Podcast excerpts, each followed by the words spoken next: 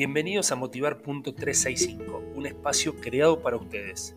En los próximos 5 minutos te voy a proponer disparadores para que tus pensamientos sean diferentes. Recuerden que también me pueden encontrar en redes sociales como arroba motivar.365 o arroba jpscoaching. Disfruten de este episodio.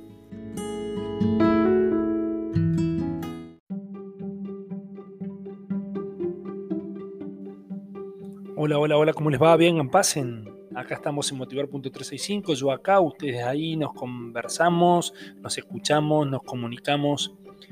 Y el disparador que tengo para hoy es esto de, tratar de entender por qué a veces se producen estos cambios, ¿no? ¿Por qué pasó esto? ¿Para qué pasó esto? Yo siempre digo, dejar de preguntar por qué y transformarlo en para qué, para sacar la enseñanza.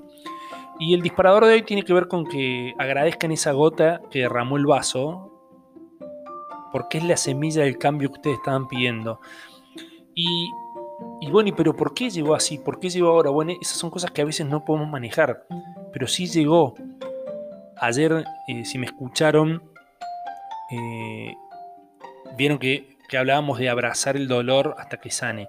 Y, y, bueno, ese dolor es parte de esto, es parte de la crisis, es parte del cambio. Entonces, eh, tenemos que estar agradecidos de que nos pasó esto para poder producir el cambio. A veces estos cambios siempre llegan en situaciones límites, a veces tocamos fondo, no, logramos entender eh, que esto pasó por tal cosa.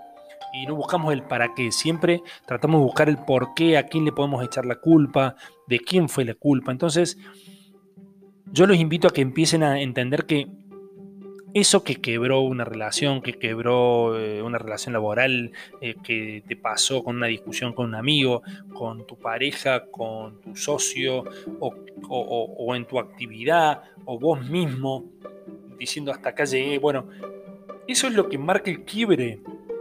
Eso es lo que rompe el jarrón y decir, y, y, y chau, y desarma todo. Y ahí es donde nosotros tenemos que seguir al cambio, seguir nuestro instinto, escuchar el alma, ver por dónde tenemos que ir, cuál es nuestro propósito en la vida, en qué somos buenos, por dónde tenemos que seguir avanzando. Y, ese camino no está predestinado, ese camino lo hacemos nosotros.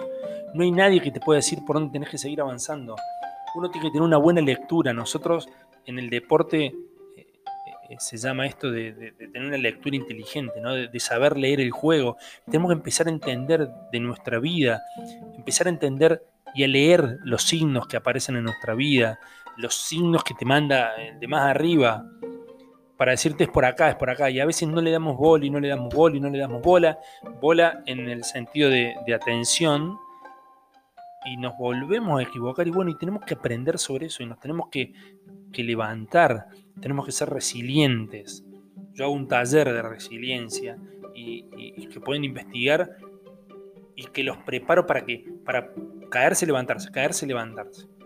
Entonces, agradezcan esa gota que derramó el vaso porque es la semilla del cambio que estaban pidiendo ustedes. Ustedes lo están pidiendo, no yo.